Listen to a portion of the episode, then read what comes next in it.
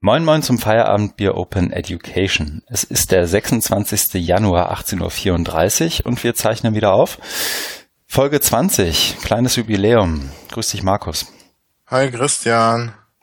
Und entsprechend auch heute die Begrüßung ganz anders. Unsere regelmäßigen Zuhörerinnen und Zuhörer werden das festgestellt haben.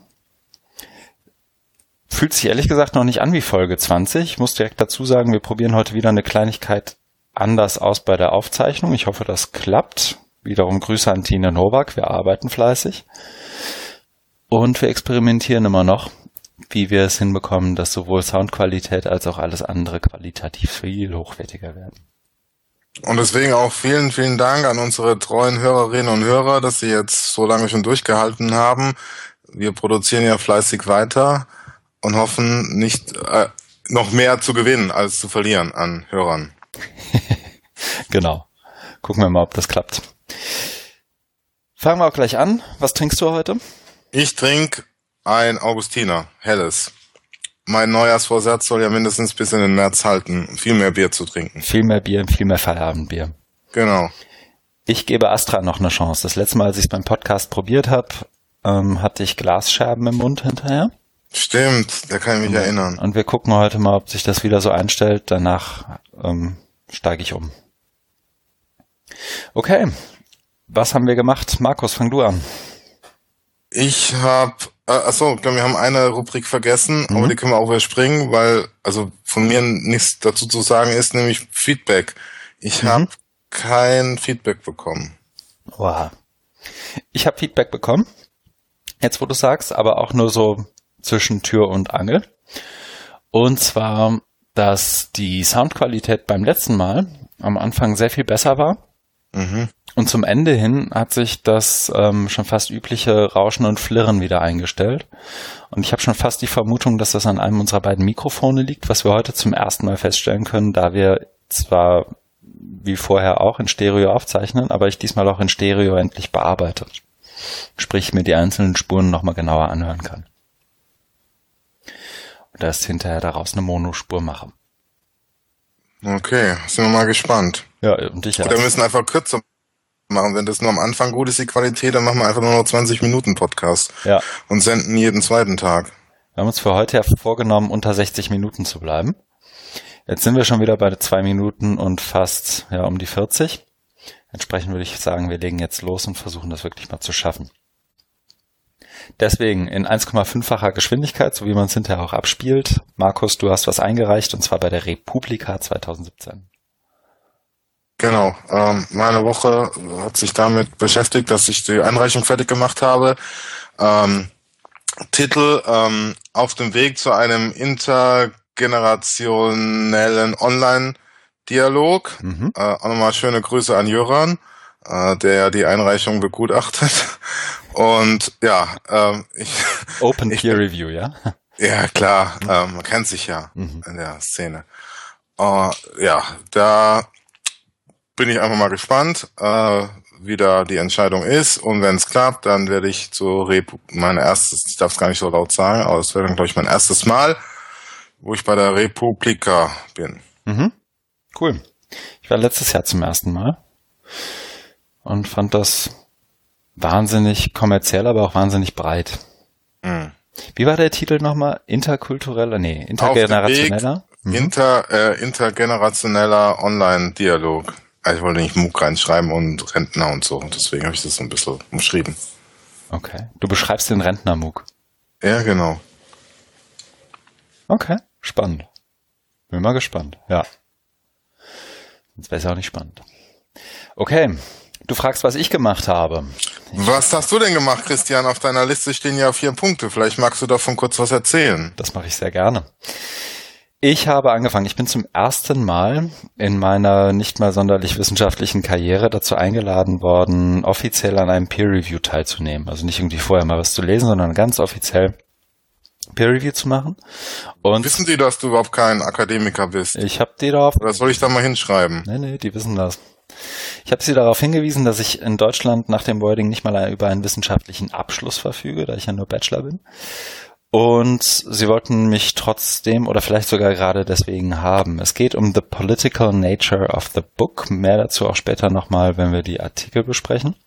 Und ich habe zugesagt, nicht mal, weil mich das Thema sonderlich interessiert, also die, die politische Natur und Eigenschaft des Buches, sondern vielmehr, weil es komplett offen und in Hypothesis stattfindet. Mhm.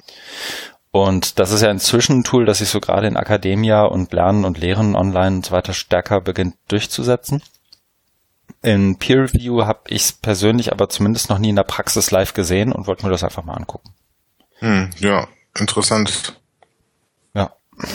Dann bin ich eben erst wiedergekommen aus Arnheim. Ich war von vorgestern bis heute in Arnheim an Artes, also der, der ähm, Kunsthochschule in Arnheim, wo Nischand, mit dem wir in der Digital School zusammenarbeiten, auch Dekan für die Graduate School ist und der wiederum dort eingeladen hat, ähm, unter anderem mich, aber vor allem ähm, Claudia Sullivan und Jonathan Worth. Claudia ist beim DML Research Hub, also Digital Media and Learning Research Hub. Und Jonathan ist ähm, mal in Coventry an der Universität gewesen und inzwischen in Newcastle und hat unter anderem ähm, Phona, Pickbot und viele andere Open mhm. und Connected Classes gemacht. Und die haben unter anderem mit den Lehrenden und Profs der Grad School da einen Workshop zu Connected Learning gemacht. Wir haben ein, zwei, drei Projekte besprochen, die wir vielleicht zusammen machen wollen werden können, wie auch immer. Und ähm, war interessant, sich das mal anzugucken. Nischand hat ja immer wieder was davon erzählt. Aber es war insgesamt ganz gut. Wie lang ging dann euer Workshop? Ähm, ich glaube, zwei Stunden waren angesetzt. Also gar nicht mal lange. Das war mehr so ein Beschnuppern, was macht ihr, was mhm. machen wir, wo können wir voneinander lernen, Ding. Mhm. Ähm, und so war es auch angelegt. Also es war relativ informell, jeder hat mal so für, von sich was erzählt und hinterher ging es dann darum, ähm, wie man jetzt aus den guten und schlechten Erfahrungen von den beiden wiederum in an der Artis ähm, Hochschule letztendlich was mhm. übertragen kann, was man daraus mitnehmen kann. Mhm. Und das dann wiederum in direkt auch im direkten Aushandlungsprozess mit den Kollegen und Nischand als Chef sozusagen. Mhm. mhm. Dann hatte ich ein super Gespräch mit den Damen und Herren von WeBuild City. Die kenne ich über Code for Hamburg. Das war diese Woche am Montag, bevor ich nach Arnheim gefahren bin. Die machen unter anderem auch, äh, oder die, die Personen sind die gleichen, die auch Code for Hamburg mitorganisieren und Coding Da Vinci und viele andere Sachen. Und die haben, ohne es zu wissen, eine Open Source Lernumgebung gebaut, die, glaube ich, modularer ist als alles, was ich bisher gesehen habe. Das war eigentlich gedacht von deren Seite, glaube ich, als so ein Organisations-Community-Tool. Mhm. Und das gucken wir uns jetzt mal weiter zusammen an, ob wir nicht damit irgendwie auch mal offene Lehr- und Lernszenarien irgendwie geben können, ob wir das nicht sogar noch weiterentwickeln, damit es noch stärker in, in auch formelles Lernen passt. Das müssen wir mal gucken. Wir ist dann DigiSchool. Wir ist ja DigiSchool, die vielleicht noch ein, zwei, drei andere, ähm, die daran auch Interesse haben. Also das grundsätzlich steht das jedem offen, äh, sich daran zu beteiligen und, und auch Use Cases mitzuliefern, vielleicht mitzutesten und so weiter. Jederzeit gerne. Mhm. Da gibt's nur keine Webseite, weil du das nicht verlinkt mhm. hast? Oder darf man das nicht? Oder hast du das einfach nur vergessen in der Eile? Uh, WeBuild City hat eine Webseite, aber da steht von dieser Lernumgebung überhaupt nichts. Also das sind, die haben das wirklich mehr so als internes Organisationstool ah. gebaut. Und ich habe auch gesagt, das müsstet ihr eigentlich mal irgendwo online stellen. Mhm. Wahrscheinlich. Wer, wer, wer, wer hängt denn eigentlich dahinter?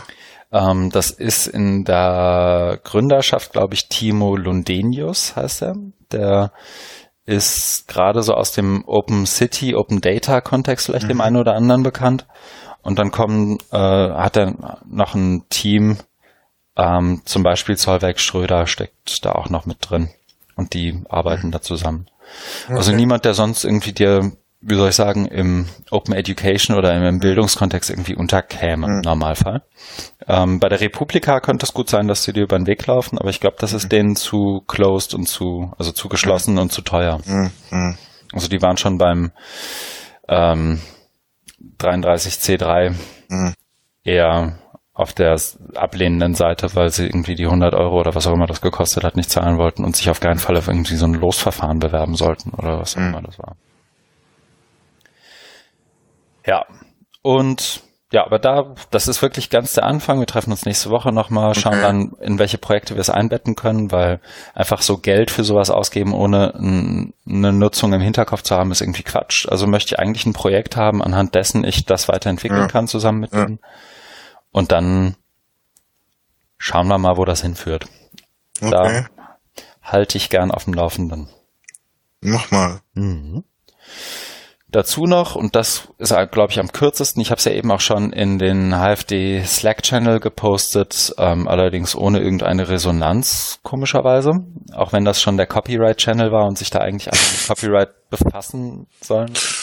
Cable Green Creative Commons Open Education Director hat ja. ähm, ein, einen offenen Brief verfasst, gemeinsam mit äh, Comunia, die sich auch für, für die Public Domain im, im Netz, gerade auch für, gerade auch, aber nicht nur für Bildungsthemen irgendwie stark machen.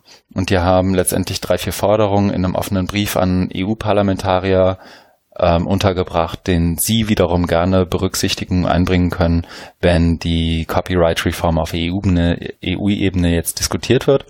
Mhm. Das kann jede Einrichtung und jede Einzelperson, glaube ich, sogar unterstützen, indem sie einfach eine Mail schreiben und ihr Logo schicken. Und das mhm. ähm, habe ich jetzt soweit für die Leuphana insgesamt, also für die komplette Universität durch, dass wir das machen. Und ich finde das auch gut. Das ja. ist zwar immer noch ein Kompromiss, aber es geht, glaube ich, schon in die richtige Richtung und da kann dann auch mal, kann man dann auch mal versuchen, den Hebel, den man vielleicht als öffentliche Einrichtung und als größere oder mittlere Uni hat, dann irgendwie auch mal zu nutzen. Und ich finde es auch gut, dass das Präsidium mhm. da gesagt hat, da machen wir mit und das mhm. wahnsinnig unbürokratisch ging. Okay. Ist ja auch mal Werbung für meinen Arbeitgeber machen, wenn er sich schon mal clever anstellt. Ja, das äh, also freut mich auch, weil ich wurde eben gesagt hast, ja, ich habe das jetzt unter Zeichnung gefragt, ja, gibt es überhaupt ein Mandat, aber wenn du sagst, ja, ich für die gesamte Leuphana, soweit, dass sie da mitmachen, ja, mhm. super. Doch, fand ich auch. Also ich habe sogar ähm, so in einem, also viel Zeit ist nicht, aber auch Leiter Bibliothek, Leiter Medieninformationszentrum, ähm, alle an Bord. Der eine hat sogar auf meine Mail geantwortet, während er gerade auf einem Urheberrechtskongress war oder eine, eine, Tagung, die sich mit dem Thema befasst hat. Und meinte, ja. er verteilt es auch da nochmal. Also Sehr gut. da war ich sogar überrascht. Ja. Und das wirklich kann man sich gerne anschauen. Ich muss blöderweise sagen, ich habe keine Webseite gefunden, auf der das verlinkt ist. Wen das aber interessiert, gerne melden, leite ich die Mail hm. weiter. Okay. Oder im HFD Slack Channel gucken. Vielleicht bin ich auch der Einzige, der noch in den Copyright Channel guckt. also Oliver Janoschka noch nicht geschlossen. Nee, die beiden, also weder Sebastian Horndasch noch Oliver Janoschka haben auch auf meine Mail dazu geantwortet. Deswegen dachte ich, ich hau's jetzt mal bei Slack rein. Die Mail mhm. ging schon letzte Woche rum und ich dachte, das HFD hat da vielleicht eine Position zu, aber dem scheint nicht so zu sein. Hm. Vielleicht doch noch im Winterschlaf. Ja. Na gut. Wir haben was gelesen und der erste Artikel kommt von dir. Genau, ich habe gedacht, ich nehme mal was Einfaches zum Einstieg, was auch einen ganz kurzen Titel hat, ohne viel Fremdwörter. Mhm. Ähm, Den liest bitte langsam vor jetzt. Okay, der Titel heißt Medienpädagogik im Spannungsfeld der Re, also in Klammer Re, Produktion heteronormativer Machtstrukturen und emanzipatorischer Bildungsideale Bindestrich, eine poststrukturalistische Perspektive. Also wirklich ein schön knackig, aussagekräftiger, kompakter Titel. Ja. Ist erschienen in dem Online-Magazin Medienimpulse, Beiträge zur Medienpädagogik, steht sogar unter einer CC 3.0 Lizenz. Ich habe gerade auf den Link also geklickt und musste grinsend feststellen, musste grinsend feststellen, dass die Überschrift drei Zeilen einnimmt. Also ja, über die komplette, über die komplette Breite. Wir, und wir bemühen uns hier immer zugängliche, zugängliche ja. Texte reinzuhauen. Ja, das ist definitiv genau. Und wir sind ja auch Mediatoren ähm, der Diskurse, wir sind Diskursvermittler und das ähm, deswegen ähm, habe ich den mal reingebracht. Also es zeigt einfach, wie in in in der in der philosophisch angehauchten deutschen Medienpädagogik diskutiert wird. Da, ähm, also der Artikel ist auch relativ kurz, geht darum, Grundaussage ist, ähm, unsere Gesellschaft ist von Macht durchsetzt. Also da hat jemand viel Foucault gelesen und hoffentlich auch verstanden. Mhm. Äh, und dann der Clou ist dann zu sagen, okay, Medien sind davon nicht ausgenommen, sondern auch in Medien finden wir Macht- und Ausgrenzungsprozesse. Also Medien reproduzieren die Machtverhältnisse. Und das ist ja eine These, die ich nicht so unterschreiben würde, sondern aber mir geht es auch darum, einfach nur als Beispiel zu zeigen, wie eben diskutiert wird. Mhm. Und die beiden Autorinnen haben sich aber was bei, bei gedacht und ähm, also vielleicht fangen wir mal weiter vorne an. Es geht darum, diese, diese poststrukturalistische, poststrukturalistische Perspektive heißt nicht anderes, als dass ähm, man diese moderne Sicht auf Bildung des Subjekts, also du und ich, wir bilden uns indem wir äh, der Welt gegenübertreten, indem wir Bücher lesen, indem wir ins Museum gehen, indem wir podcasten, indem wir auf Konferenzen gehen und so weiter. Aber die äh, Idee dahinter ist, das äh, Subjekt ist autonom, ist selbstbestimmt und bildet sich eben in der Auseinandersetzung mit der Welt. Das ist so die ganz klassische Konzeption nach äh, Humboldt. Und da gab es dann ein paar schlaue Franzosen, ähm, die gesagt haben, nee, nee, nee, so einfach ist es nicht. Es ist vielmehr die Gesellschaft, die uns zu dem macht, was wir sind, eben durchmacht. Und das Ganze nennt sich dann Poststrukturalismus. Also zu sagen, es gibt bestimmte ähm, Machtstrukturen, sei es Kapitalismus jetzt bei uns gerade sehr stark, ähm, die uns in unserer Eigenständigkeit behindern, die untergraben, wir merken das aber nicht oder die uns auch vorgaukeln, wir sind immer so eigenständig und selbstbestimmt, aber in Wahrheit ähm, formieren die uns. Also das ist natürlich, wir sind ja nicht im luftleeren Raum, sondern mhm. bewegen uns in äh, komplexen Macht- und Herrschaftsstrukturen und die haben da einen Einfluss drauf. Und mhm. das ist also diese, diese Post strukturalistische These. Und jetzt übertragen die das, ähm, weil es ja heißt auch Medienimpulse, übertragen das auf die Medien und sagen, die Medien sind davon natürlich nicht ausgenommen, sondern in den Medien werden diese äh, Machtverhältnisse reproduziert, also fortgeschrieben. Und da haben sie das Beispiel Gamergate, was mhm. jetzt auch nicht so ganz mehr aktuell ist, ging ja auch viel rum. Mhm. Und ähm, dröseln das noch ein bisschen auf. Aber man merkt eben auch, dass die ähm, von anderen Netzphänomenen, glaube ich, also nicht sich damit nicht so be beschäftigen, weil ähm, also sie schreiben dann irgendwie, dass, dass sie das auch für Web 2.0 untersuchen. Das ist auch noch so ein Schlagwort, Web 2.0. Mhm. Aber da fehlt mir einfach auch die differenzierte Betrachtung von Netzkultur, Netzpolitik und was dazugehört. Sondern sie haben dann als, als Zentralbeispiel eben die, den Gamergate und äh, leiten daraus dann die Forderung ab, es muss in der Medienpädagogik eine Gender-Sensibilisierung äh, stattfinden. Also das, ähm, wie bei Gamergate ja passiert ist, dass äh, Ursprung war ja, glaube ich, dass eine Frau äh, wurde irgendwie eine Liebes- oder intime Beziehung zu einem Spieler-Reviewer attestiert mhm. und dadurch hat sie bessere, hat sie besser abgeschnitten und dann hat sich es ja, hat es weitere Kreise gezogen und es ging dann gegen Frauen, die dann in der männerdominierten Spielewelt ähm, sich da breit machen und die Männer wollen die, die Nerds und so weiter, die wollen die ja nicht haben ja. und das hat dann in, eben zu, zu unschönen Entwicklungen geführt. Eine sehr schöne genau. Zusammenfassung von Gamergate. Ja, so. danke sehr.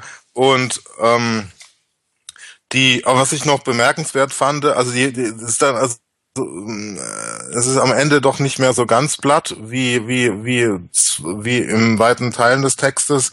Also wo einfach gesagt, also die Argumentation eben zu sagen, ja, es, äh, dieses autonome Subjekt gibt es nicht, sondern die Gesellschaft beeinflusst es auch.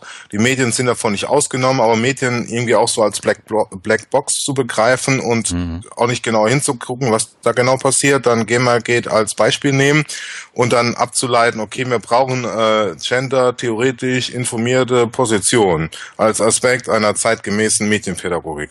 Und dann haben sich da, ich weiß nicht, was dann, was dann bei dem passiert ist, aber sie haben sich dann ähm, ich wollte gerade sagen, weil bis hierhin, sorry, wenn ich ja, so dazwischen haue, ja, bis hierhin ja, klingt das für mich schon nicht ganz unplausibel, oder? Also Ja, aber es ist insgesamt. Es ist zu eindimensional noch, aber. Richtig, genau. Es aber ist platt im Prinzip und es, haben sie ja recht. Ja, das will ich auch gar nicht bestreiten, aber ich finde es ein bisschen uninspiriert, sondern hätte man mehr rausholen können. Aber am Schluss, da hauen sie nochmal einen raus, und zwar da geht es dann um Sexualität, um bürgerliche Sexualität und um Pornografie. Und ähm, dann ähm, möchten, ich, ich zitiere jetzt mal, ähm, Sie möchten dazu anregen, Pornografie nicht länger ausschließlich aus einer bürgerlich besorgten Perspektive abzustrafen, sondern auch als emanzipatorische Praxis einer sexuell befreiten, experimentierfreudigen Körperlichkeit zu lesen. Mhm.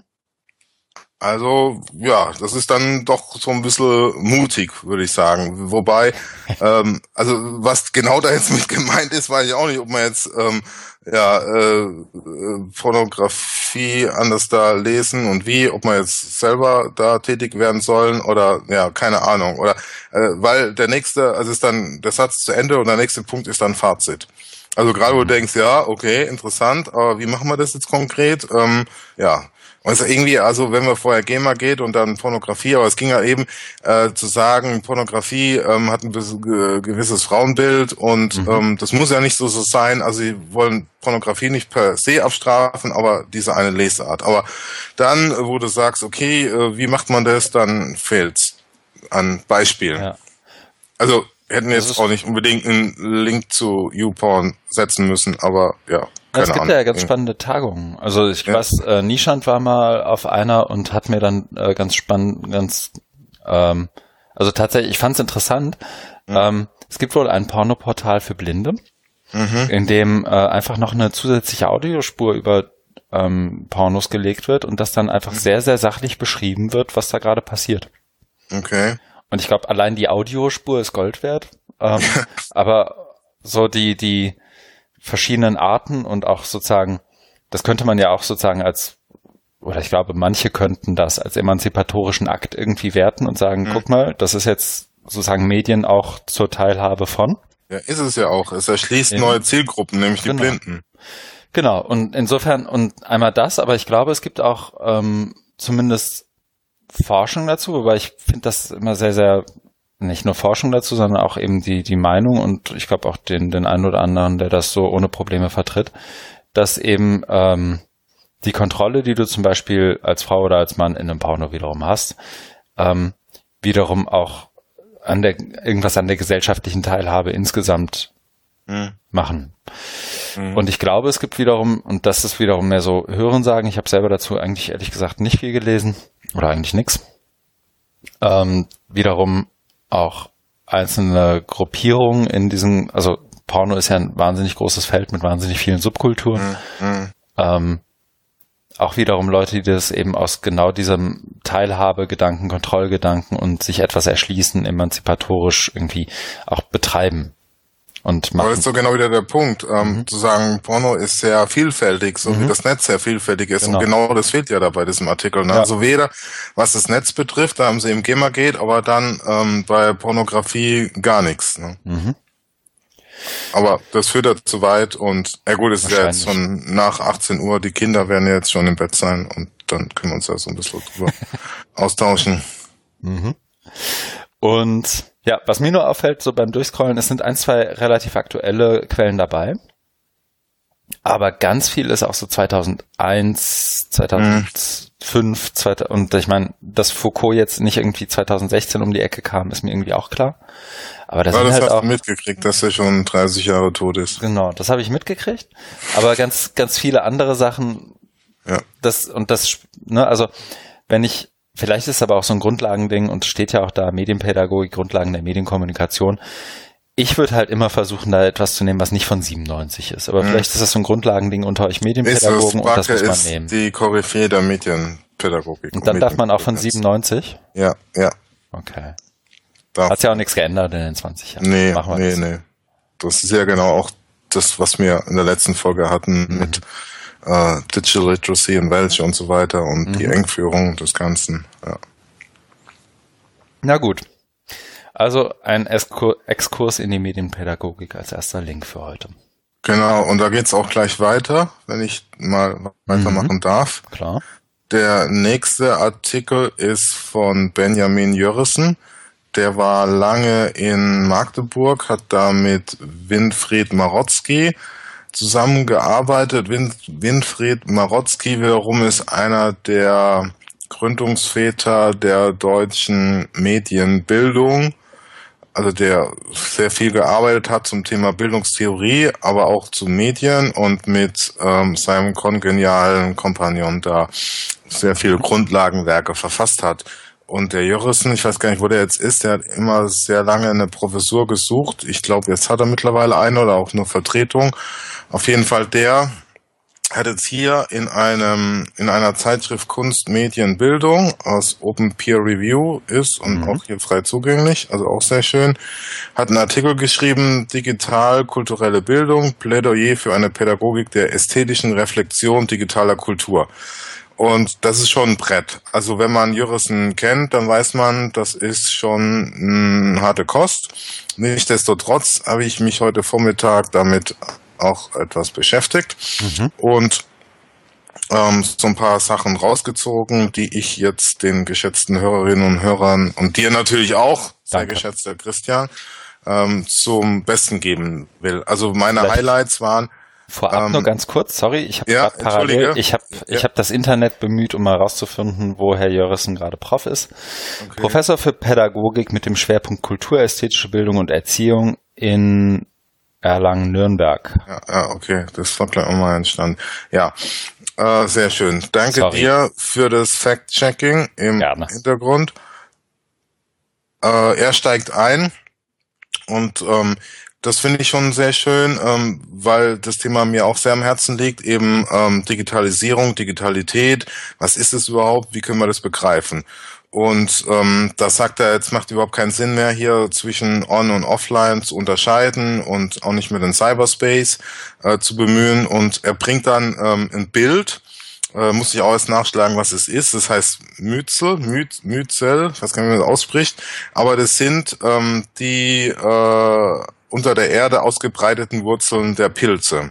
Mhm. Äh, findet man auch einen Wikipedia-Artikel dazu. Genau, sagt, das sind so Kommunikationskanäle auch. Ne? Ja, Genau. Mhm. Also mich hat es jetzt spontan an auch an äh, das, ähm, das Bild des Rhizoms erinnert mhm. von Deleuze und Guattari und dann später auch in den Zimux verwandt, was wir mit Martina Emke ja. äh, auch mal ähm, schön besprochen hatten. Und er nimmt eben dieses Bild um Digitalisierung zu beschreiben. Und dann ist so die These, das heißt These, das können wir alle unterschreiben, ist eben, ähm, wir haben es mit einer Transformation zu tun von zentrierten Gemeinschaftsmodell, also man wahrscheinlich so Industrialisierung, äh, hin zu dezentrierten Netzwerken. Äh, das, ja, das. In, da, worauf bezieht er das? Ja, auf, auf, auf, ähm, auf das, also auf so dieses, dieses Auseinanderbrechen von, von zentrierten Modellen. Also, dass, dass sich so Einheitsmodelle wie 9-to-5-Job und so weiter mhm. äh, entkoppeln und, und, also das wäre so soziologisch, mhm. aber auch aufs Netz bezogen, eben, dass ganz viel entsteht. Ähm, das ist klar, es gibt die großen Giganten, die mit ihren Plattformen sich da rein äh, pressen und pflügen, aber drumherum, das hatten wir ja im vorhergehenden Artikel auch schon, mit der Vielfalt von Pornografie mhm. oder Netz, das so, so meint er das. Und das finde ich schon mal äh, eine schön, schöne, schöne Idee, ein schönes Bild, was auch sehr viel tiefer geht als der vorgehende Artikel. Mhm. Aber es soll jetzt auch keine Kritik an dem vorgehenden Artikel sein, so bestimmt eine andere Intention, die die da hatten. Also es geht darum, auch, dass er versucht, Digitalisierung mal einzufangen, was es ist, und dann mit Bildern zu arbeiten und, und äh, ja, da kann man natürlich immer diskutieren, aber das ist schon mal hilfreich, denke ich. Mhm. Dann äh, kommt es eben zum Thema Bildung und da ist er ja auch sehr zu Hause, das ist ja auch sein, sein Thema. Und da bringt er eine Definition, heißt dann Bildung. Ich habe es ja eben auch nochmal so ein bisschen an Anlehnung an Humboldt ähm, be beschrieben, aber jetzt hier nochmal eine andere äh, Duftmarke von Dietrich Benner war das, glaube ich, das Zitat. Bildung ist ein Prozess der nicht affirmativen Selbstbestimmung. Also haben wir auf der einen Seite mhm. wieder Selbstbestimmung, dieses Moderne, aber auch dieses nicht-affirmative meint einfach, dass du in der Lage bist, Macht- und Herrschaftsstrukturen zu erkennen, zu hinterfragen und auch dich abzureiben. Also dich damit mhm. auseinanderzusetzen. Und es ist halt eine Definition, die im fundamentalen Widerspruch zu dem von Jörg Trägers ähm, Meinungen von digitaler Bildungsrevolution steht, weil bei ihm ist Bildung nämlich genau das radikal affirmative. Du kriegst mhm. irgendwas vorgegeben in Algorithmus, berechnet dir, welche Aufgaben du jetzt machen musst, automatisch, und dann kriegst du es mundgerecht serviert und passt genau zu dir, adaptiv und das hat natürlich nichts mehr mit diesem Nicht-Affirmativen zu tun. Also, dass du dich auch reiben musst, dass du dich auseinandersetzen musst, dass du scheitern musst, dass du Hürden überwinden musst und so weiter. Das ist einfach kein linearer Prozess. Das, wo, wo du einfach wie äh, beim Auto immer Öl und Benzin reingießt und im Motor läuft. Das Gegenargument dazu wäre, du musst das erstmal alles machen, damit du nicht affirmativ werden kannst. Wie meinst du das? Ich glaube, was und das, das hatten wir, glaube ich, auch beim letzten Mal, dieses Domain Knowledge als, als äh, also Disziplinwissen oder Fachwissen, ähm, damit du überhaupt kritisch mit Dingen umgehen kannst. Ja. Okay, ja. So dass, und ich, also mein, und ich bin da sozusagen so, so dazwischen irgendwie, ich würde behaupten, und mich dem sogar so ein Stück weit anschließen und sagen, naja, bevor du nicht irgendwie weißt, wie Prozentrechnung funktioniert, ist es halt auch schwierig, eine Statistik zu lesen, beziehungsweise eine Meinungsumfrage zu lesen und die ja. dann sozusagen nicht affirmativ in Frage zu stellen. Ja. Und dann ist, glaube ich, einfach die Frage, ab wann, ab wann gilt was, oder ist das nicht, ist das weder schwarz noch weiß, sondern Grauzonen und das wäre wahrscheinlich mein Punkt. Okay. Oder? Ja, ja, ja, ja, äh, in die Richtung geht es schon. Mhm. Ähm, was was ich auch noch ein, ein gute, gutes Argument von ihm finde, was ich in der vorhergehenden, in, der, in meinen vorgehenden Ausführungen vergessen habe bei der Digitalisierung, sagt er, ist eigentlich nur vor einem kulturhistorischen Hintergrund zu verstehen. Und das hat mir ja auch diskutiert äh, bei meinem Beitrag zu diesem Handbuch Bildungstechnologie, mhm. wo das einfach meiner Meinung nach fehlt äh, dass man sich vergewissert, wo kommt es her, wie ist es zu dem geworden, was es ist, was für Prozesse sind da abgelaufen. Also Kultur sich anguckt und, und den, den Prozess der, des, des Werdens, also der, der, der Historie. Genau. Mhm. Aber jetzt nochmal zurück zur Bildung. Ähm, also diese, diese zentrale Definition als nicht affirmative Selbstbestimmung, also ist ein Prozess der Positionierung innerhalb einer gegebenen Ordnung. Also wir leben jetzt in Deutschland im Jahr 2017 und äh, haben Berufe und Beziehungen und sind also eingebunden. Die können, und das sind wir drin, aber gleichzeitig ähm, ist unsere Aufgabe oder die der Bildung eben auch diese zu reflektieren äh, was, was passiert da. Und ähm, gegebenenfalls dann auch Rückbeziehung zu sich selber, zu seiner Lebensführung und so weiter. Ne? Dadurch entsteht ja sowas wie eine Persönlichkeit, indem sich auch hinterfragt und überlegt, ja, was kann ich gegebenenfalls ändern und so weiter und so fort. Mhm. Und dann ähm, kommt jetzt eben so, weil er jetzt auch diese Professur hat für ästhetische und Kulturbildung, unterscheidet er eben, also sagt er, es gibt diese rationale Bildung, wo es darum geht, eben so, so, so kognitiv äh, über Studium von Literatur und ähm, dergleichen. Aber es gibt ja auch eine ästhetische. Und die macht er dann sehr, sehr ausführlich und sagt, da kommt es eben jetzt zum Spannungsfeld von kulturellen Formen und medialen Bedingungen der Kommunikation und der Artikulation. Und das geht, glaube ich, genau in den Bereich rein, was wir ähm, letzte Woche auch hatten mit dem Artikel von Mike Caulfield zum Thema Digital Literacy, mhm. also sowas wie äh, Fake News und Filterbubble, mhm. Plattformkapitalismus und dergleichen. Ja, vor allem der ist, Punkt von ja. Brian Alexander, glaube ich, ja. der sozusagen ja. Caulfield ja genommen hat, gesagt hat, alles richtig genau. super, aber denkt auch sozusagen an Lernende als Macher, als Maker. Ja, ja, ja, ja, genau. Das ist genau das mit dem Machen. Mhm. Das ist ja, ähm, es sagt, dass dass eben, äh, er sagt dann eben, dass Pädagogik muss Räume für solche nicht affirmativen, mhm. ästhetischen äh, Reflexionen schaffen. Also mhm. auf Deutsch gesagt, äh, machen. Ähm, sich ausprobieren, sich artikulieren, in der äh, mit den Medien, mit Medien und durch Medien. Mhm. Also gewisse kulturelle Praktiken in, äh, zu initiieren. Okay. Ähm, dann, ähm, also ich mache es auch nicht mehr so ausführlich, bin auch gleich zu Ende, äh, kommt eben so der Bereich nochmal von, von Medienpädagogik und ähm, als äh, was es ist, also Pädagogik mit Medien als dem Gegenstand, aber das sagt er eben, dass Medien sehr komplex und hetero. Bist du noch da? Ich habe Herrn Daimann wiedergefunden bei Skype. Markus, wir sind unterbrochen worden. Ich glaube, als du davon sprachst, dass äh, Medien ja auch komplex sind. Das ist doch irgendwie ein Wink des Schicksals, oder? Ja, oder? Da hat irgendein, also wie könnte es besser sein? Das ist doch, wie nennt man das dann, eine, ähm, also ist die Performativität. Es geht ja nicht nur um die Inhalte, sondern auch um die Hülle. Und das war ja genau das Thema, was ich jetzt noch ausführen wollte. Vielleicht habe ich einfach Stopp gedrückt, um äh, den, ja. das zu demonstrieren. Vielleicht. Wir werden es nie rausfinden. Lassen wir jetzt mal offen. Mhm. Also es geht äh, Thema war jetzt nochmal Medienpädagogik mit Medien als Gegenstand, die sehr komplex und heterogen sind. Dann nimmt er einen Medientheoretiker, nämlich Dieter Mersch, der viel dazu gearbeitet hat und die Unterscheidung aufmacht zwischen Medialität und Materialität. Und vereinfacht erklärt ist, ähm, Materialität ist die Hülle, die Hardware, also die Hülle deines Smartphones, der Case äh, vom Smartphone, die, das Glas der Flasche Bier und das, die Medialität wäre das, das, das Augustiner, das, äh, die Flüssigkeit da drin. Es Kann man das grob als Unterschied Software-Hardware beschreiben? Ja. Oder ist es Software und Hardware als Materialität und Content und Interaktion als ja, eher so. Okay. Wobei, ähm, ja, also die Medientheoretiker, die jetzt noch zuhören, mögen uns verzeihen für diese Oberflächlichkeit.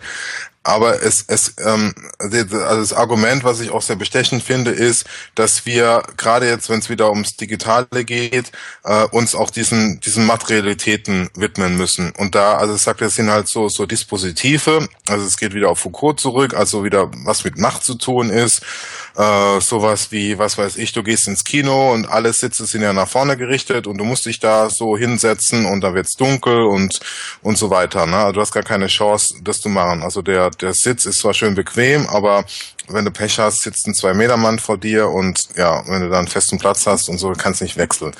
Das, das sind also diese, diese Dispositive, die dich äh, mit ihrer, wo du halt dann Teil ähm, der, oder die Macht dann äh, spürst. Mhm. Und ähm, die, die eben gilt es viel ähm, stärker zu berücksichtigen, eben auch in der, in der Medienpädagogik. Und da geht's halt auch wieder so in den Bereich, äh, was wir in den vergangenen Folgen auch schon hatten, jetzt mit eben Machtstrukturen im Internet, Fake News, Filterbubble und so weiter. Mhm. Genau. Okay. Äh, das, du versuchst in 2017 das inhaltliche Niveau hier ein bisschen zu heben, kann das sein? Ja, das ist auch unser Anspruch. ja. Äh, da, ja, weil ich finde es wirklich einen sehr guten Artikel, weil er mhm. genau also auf diese auf diese ähm, Ebenen eingeht, ähm, Digitalität, äh, Medienbildung, die uns ja interessieren und die jetzt immer sehr schön äh, fundiert.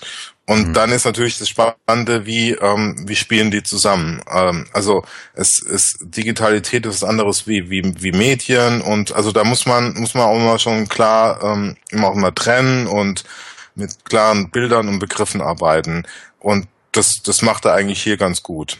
Mhm. Okay. Ich wollte jetzt auch bei, ähm, ich wollte jetzt auch dabei belassen, aber nee, warte, ich, hier sehe ich noch einen Satz, den ich auch nochmal ähm, gerne zitieren, also es auch am Ende gerne mal zitieren möchte. Da geht es darum, welche Freiräume entstehen durch die besonderen Eigenschaften digitaler Medialitäten und Räume im Hinblick auf nicht affirmative Artikulationsmöglichkeiten. Also auf Deutsch, wie also so Bildungsprozesse im, im, im digitalen mit Medien. Mhm. Und das ist immer was ähm, Offenes und es ist ja auch genau der Bereich, den, den mhm. du ja machst oder wo du in Arnheim äh, warst und dich da getroffen hast, mhm. sowas wie Connected Learning. Ja. Das ist genau das. Nur die, die, die, die Holländer, die, die ähm, Briten, die Amis, die kennen halt keinen Bildungsbegriff und die kennen natürlich auch keinen Medienbildungsbegriff. Deswegen, ähm, ja, kommt man da, glaube ich, mit denen nicht so ins Gespräch drüber. Aber das ist genau das, ne? Also, dass, dass du eben äh, guckst, ähm, wie, was für Prozesse laufen da ab, wenn mhm. du verteilte Systeme nutzt, äh, da kennst du dich ja sehr gut aus, ne, mit diesen ganzen mhm. äh, Dingern da, äh, CMOOCs, äh, Connected Learning und, und, und, und so weiter. Ja. Okay, also Interaktionsformen, Muster, Netzwerke. Ja, genau. Und was passiert, wenn, wenn du das nicht alles stringent vorgibst und sagst, du ja, nutzt jetzt hier genau. in Zweier rein? Richtig. Mhm. Und was, was ich dann, also bei Bildung geht's ja immer mehr um, um Lernen, also was man dann äh, immer so im, im, in der Medienpädagogik oder auch in der Mediendidaktik, die ist ja noch enger, wo ich ja auch mhm. sehr lange war, äh, und mich jetzt auch so ein bisschen emanzipiert habe davon. In der Mediendidaktik ging es einfach nur, wie viel ähm, Kompetenzerwerb hast du, wie viel mehr hast du gelernt. Ne? Also steckst mhm. jemanden rein dann in so ein, in, in so eine, auch in so ein Connected Learning und misst am Anfang seinen Wissens- und Kompetenzstand und ja. am Ende. Mhm. Und das finde ich einfach, also ja, mich überzeugt es äh, mittlerweile gar nicht mehr, sondern ich denke, das viel Spannendere ist eben auch diese komplexeren Prozesse und da gibt's eben in, in Deutschland eben diesen, diesen Bildungsbegriff und auch ganz viel Theorie dazu, wo es eben um das Subjekt, um Persönlichkeit und so weiter geht. Was viel, und eben auch wie bei Jörrissen eben um diese ästhetischen Dinge und nicht nur um, um das rational-kognitive. Mhm. Ich habe jetzt ähm, drei äh, Skill-Punkte mehr erreicht auf irgendeinem so komischen Multiple-Choice-Test. mhm. Ja, ja. Genau. Okay. Ja gut, vielen Dank. Sehr gerne. Ich, ich höre aus dir raus, du bist auch nicht so ganz äh, angetan. Das klang jetzt so ja. ein bisschen, ja, nice to have, aber lass uns mal mit dem nächsten Punkt weitermachen. Vielleicht kriege ich ja. dich aber auch noch darüber und kann so ein bisschen Begeisterung bei dir entfachen. Ja, begeistert bin ich in dem Sinne nicht, das erkennst du richtig. ähm, ich finde, er hat wahrscheinlich mit allem recht, wenn ich wahrscheinlich auch zweimal lesen muss, um zu kapieren, was er wirklich sagt. Und das ist dann eben mein, mein Punkt. Also das hatte ich tatsächlich auch in der Diskussion mit Jonathan und, und Claudia gestern, dass es halt verschiedene Arten von Openness gibt. Und mhm. der mag das zwar alles in OER und sonst wie irgendwie publiziert haben. Mhm. Ähm, und ich will damit auch nicht in Frage stellen, dass es nicht in einem Diskurs unter Wissenschaftlern sich durchaus gehört, so zu schreiben und so Begriffe so zu verwenden, wie er es tut. Mhm. Aber eine zweite Art oder dritte Art von Openness ist eben auch die, die Art und Weise, wie ich das, was ich da schreibe, auch inhaltlich zugänglich mache. Ja. Und das mag vielleicht dem einen oder anderen, der hier noch zuhört, anders gehen. Aber für mich ist das zumindest so, dass ich sowas dann zweimal lese und bei irgendwelchen ähm, Formulierungen dann auch mir denke, Mensch, das hätte man auch echt einfacher sagen können. Ja. Und wenn das wirklich so ist und wenn das sozusagen ein Geschwurbel um des Geschwurbels willen ist, dann bin ich nur noch wenig motiviert, den Rest, wenn die Inhalte auch noch so spannend sind, mir irgendwie wirklich anzueignen und mir da Mühe zu geben, weil ich dann dem Autor unterstellen kann, dass er es auch nicht getan hat. Aber das ist sozusagen ein anderer Diskurs dann einfach und ja. vielleicht bin ich dann noch nicht seine Zielgruppe. Das kann ja auch sein. Ja, das mag sein. Ich ähm, trotzdem auch ähm, danke, dass du dich dem widmest und meinen Ausführungen hier zuhörst. Also danke, dass du mir hier einen medialen Raum gibst, um mich zu artikulieren und mir im Feierabendbier ein Bildungserlebnis. Also es ist ganz unironisch gemeint. Es ist ja wirklich so, dass man eben auch für das Medium Podcast jetzt so ein ähm, Bildungserlebnis hat. Und dein einer äh, noch ganz Das habe ich ja auch. Ja, ja, das hoffe ich. Aber dann einer Punkt ist wirklich sehr gut ähm, mit diesem mit diesem Openness, weil dadurch also könnte man wirklich auch angreifen, in, indem man ihm einfach mal einen Spiegel vorhält und sagt, ähm, du machst dich hier auch wieder gemein mit gewissen ähm, Herrschafts- und Machtstrukturen, indem du das auch hier nicht reflektierst. Ne?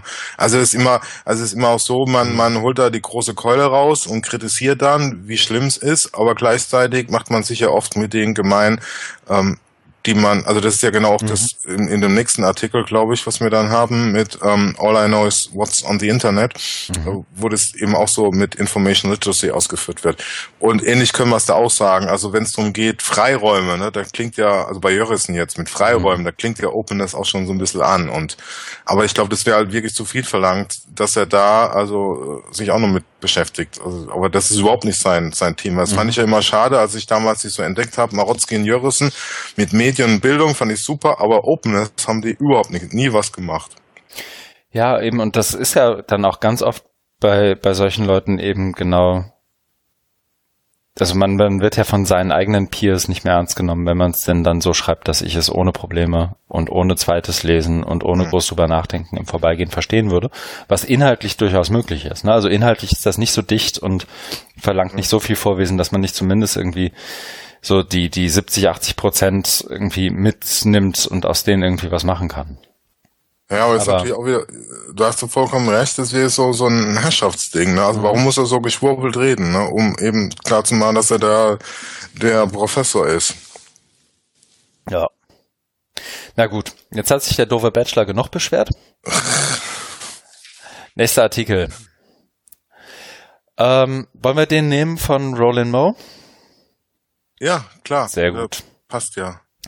Ich habe nämlich auch was gelesen, wenn auch nicht so viel wie du diese Woche. Und ich habe vor allem gelesen, und das tatsächlich auch zweimal, wenn es auch eigentlich relativ einfach geschrieben ist, den Artikel All I Know is What's on the Internet. Du hast ja eben schon den perfekten Segway dahin geliefert. Äh, hat mich so eine Woche lang verfolgt, bis ich es dann wirklich gelesen habe. Der Artikel ist im Real Life Mag vom 17. Januar. Roland Moe, eigentlich einer von denen, die auch auf eine gute Art und Weise kritisch über das so reden, was im Bereich Open Education so sonst passiert, sowohl Infrastruktur als auch sonst was.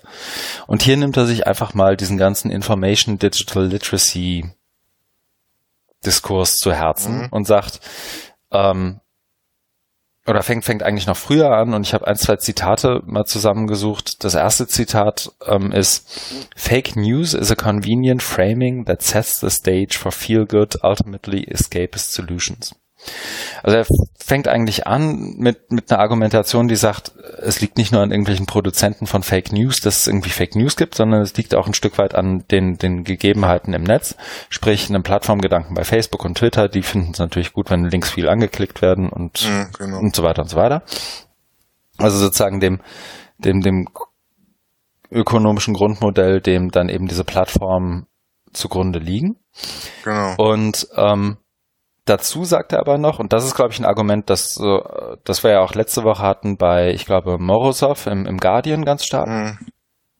Aber eben auch das Argument, ähm, dass gerade diejenigen, die sozusagen die, die Verfechter von Information Literacy, Media Literacy, Digital Literacy, wie auch immer man es dann nennt, ist ja irgendwie alles so ein bisschen das gleiche und dann wieder doch nicht, ähm, sozusagen auch mal auch, dass auch die sich mal kritisch mit dem auseinandersetzen, was sie da eigentlich tun. Und er spricht letztendlich davon, dass das eben die, die, die, diese ganzen Bemühungen um Information Literacy und so weiter sich eigentlich in den, sozusagen, dass sich da die Katze in den Schwanz beißt, indem man von, von falschen Prämissen ausgeht. Nämlich die eine Prämisse ist zum Beispiel, dass, äh, und das erleben wir jetzt gerade so in der ersten Woche nach Trump auch wahnsinnig deutlich, ähm, dass früher noch davon ausgegangen werden konnte, dass wenn in den USA Bildung gemacht wurde, dass eine .gov Domain mhm. grundsätzlich verlässliche Daten liefert. Ne? Also das ist irgendeine eine, eine Regierungsagency, die liefern dir dann schon die richtigen Daten zu irgendwie Temperaturschwankungen und so. Das Beispiel Klima ist ja, glaube ich, das einfachste. Zum Beispiel Temperaturschwankungen, was ja. tatsächlich gemessen wurde, findest du auch auf der Webseite.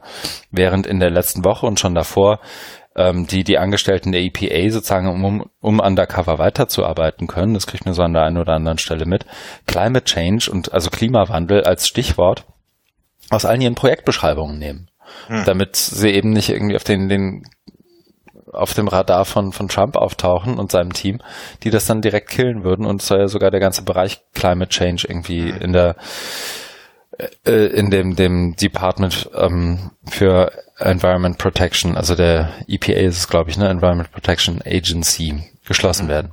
Also ich glaube, sein Punkt ist da ein anderer, nämlich, dass ähm, die, diejenigen, die das sozusagen propagiert haben und das als Lösung propagiert haben, das eigentlich über 150 Jahre schon getan haben und damit eigentlich immer gescheitert sind vor dem Hintergrund, dass eben neue Gegebenheiten ihnen da irgendwie alles um Ohren hauen. So ungefähr. Ja, ja, ja beziehungsweise ähm, die sind dran gescheitert, weil sie selber ja, ähm, da kommen wir jetzt wieder zum letzten Artikel, oder zu diesem Machtthema, dass sie ja immer Teil eines ähm, mhm. Macht- und Herrschaftskomplexes sind und dann eben gerade nicht an den Schaltstellen saßen, um da jetzt groß kritisches Denken ähm, vorzuleben. Ja. Äh, ich wollte noch einen Schritt zurück ähm, mhm. also mit deinem Zitat, ähm, weil ich finde es deshalb auch so gut, weil da eben diese zwei Dinge drin sind. Einmal zu sagen, ja, äh, die Medien sagen, okay, das sind ja Fake News und haben natürlich auch wieder eine Legitimation, da was mhm. zu machen, weil sie wollen ja aufklären. Aber ähm, das andere ist, ähm, mit diesem Feel Good ähm, ähm, Moment zu sagen, okay, es gibt Fake News, aber kein Problem, äh, wir haben ja die Solution, nämlich mhm. Digital oder Information Literacy. Und das finde ich wirklich, also da müsste, das müsste auch hier bei Medienpädagogik mal wirklich mehr drüber nachdenken. Ich weiß aber nicht, ob es da diese Diskussion überhaupt gibt, weil ne, man holt dann sofort hier aus seinem äh, Koffer dann die ähm, äh, Werkzeuge raus und sagt so, mhm. hier machen wir einen Workshop Digital Literacy und los geht's und alles wieder perfekt. Und das ist natürlich totaler Quatsch, ähm, weil man in, in diesem in diesem Macht man könnte auch sagen, man lebt in so einer Matrix und weiß gar nicht, was drumherum bei, bei einem passiert. Ja, also es ist halt, also ich glaube, der, der Punkt ist, den, den ja Morozov mit sozusagen seinem Argument macht, da gibt es auch eine Ökonomie, die das Ganze ähm, genau. bekräftigt. Genau. Und seine Punkte sind ja auch die, betrachtet das bloß nicht so eindimensional. Ne? Also ich habe parallel heute, das mag ist ein bisschen sehr off-topic vielleicht, aber ich habe parallel heute einen Tweet gesehen, der ähm, das auch super zusammengefasst. Warte, vielleicht finde ich den hier sogar spontan. Und zwar hat da jemand sozusagen das Fake News Ding aus einer Sicht von Hannah Arendt betrachtet, sprich, wie, wie wird irgendwie ein mhm. totalitäres System überhaupt möglich? Und ich kann vielleicht den Tweet einfach mal vorlesen. Warte. Ja. Da ist es. Ben Grimes hat das getweetet und eigentlich nur geretweetet, weil getweetet hat eigentlich Elliot Lustig. Und es geht zum einen darum, also Punkt eins, Hannah Arendt in her book The Origin of Totalitarianism provides a helpful guide for interpreting the language of fascists. Und dann geht's darum, und ich kann da auch versuchen, nochmal einen Link einzubauen gleich, ähm, dass das sozusagen in 1930 oder so im, im Dritten Reich die Nazis tatsächlich ganz viel auf Juden geschoben haben, ohne mhm. dass das faktisch richtig wäre. Und mhm. alle, die sich da irgendwie gegengewandt haben, haben gesagt, ja, aber da gibt's doch gar keine Beweise für, dass die Juden das waren. Dann kam, wo, kam immer sozusagen jemand naiv daher und sagte, die Juden sind nicht schuld an Weltkrieg I und so weiter. Und Wobei das auch wieder ein Motiv war, was ja auch im Christentum über Jahrhunderte, Jahrtausende genau. angelegt war. Das hat sich Hitler einfach auch nur zunutze gemacht. Genau. Aber was, was er dann sagt, und das Punkt 5, sozusagen sein fünfter Tweet dazu, ist so, so also so ein, ja. so ein Twitter-Storm fast schon, darf, darf man es glaube ich nennen. Punkt 5. What the Nazis were doing was not describing what was true, but what would have to be true to justify what they plan to do next. Also sozusagen ein Luftschloss aufbauen, auf das man sich dann später beziehen kann, um das, was man als nächstes tut, zu rechtfertigen. Ja, weil sie dann aber auch so, so, ein, so eine Propagandamaschine mhm. fahren und gewisse Bilder konstruieren, die natürlich nicht stimmen und dann aber mhm. und dann äh, das als Legitimation zu nehmen für die Maßnahmen, die sie dann ergreifen. Genau. Und was sozusagen die Grundlage ja. dafür ist, ist, dass einerseits, wie du richtig sagst, so was Jahrhunderte und Jahrtausende vorher passiert ist, so ähm, mit im, ähm, im Zeichnen eines Bildes von von sozusagen Juden im Allgemeinen. Und dazu dann eben aber auch das ganz aktive Formen eben genau dieser Message und ein Fundament bauen, um das zu machen. Und er bezieht das hier ähm, auf die ähm, Voter Fraud Kampagne, die Trump, Donald Trump ja gerade fährt. Did mhm. 3 million illegals cast votes in this election? Clearly not. Mhm. But fact checking is just a way of playing along with their game. What, what Trump is saying is that not that 3 million illegals voted. What he's saying is, I'm going to steal the voting rights of millions of Americans. Mhm. Und so, und das, ich meine, die ein oder andere Hannah Arendt-Analogie ist einem in den letzten Wochen zu dem Thema Trump und so weiter ja schon untergekommen. Aber ich finde, dass hier tatsächlich, mir kommt es treffend vor. Mhm. So, und das ist natürlich immer ein bisschen sehr schwarzmalerisch, aber ich glaube, das kann man auch ruhig ab und zu mal sein. Nee, äh, finde ich auch. Also ähm, klar, also die Analogie ist bestechend, äh, keine Frage, aber ich finde es auch gut, dass äh, die Leute da dran denken und es auch wirklich hochholen. Also diese älter, älteren, älteren Sachen. Und auch wenn es jetzt schwarz-weiß ist, aber ich glaube, das kann gar nicht schaden, ähm, mhm. da, da das so immer vor Augen zu führen, um auch dann mal so, so gewappnet zu sein oder einfach auch so Denkwerkzeuge zu haben und, und, und sich da ein Bild zu machen und mhm. ja. Und ich will damit auch gar nicht jetzt irgendwie groß auf Trump und Hannah Arendt und so raus. Dafür ist, glaube ich, der Podcast nicht die passende Plattform.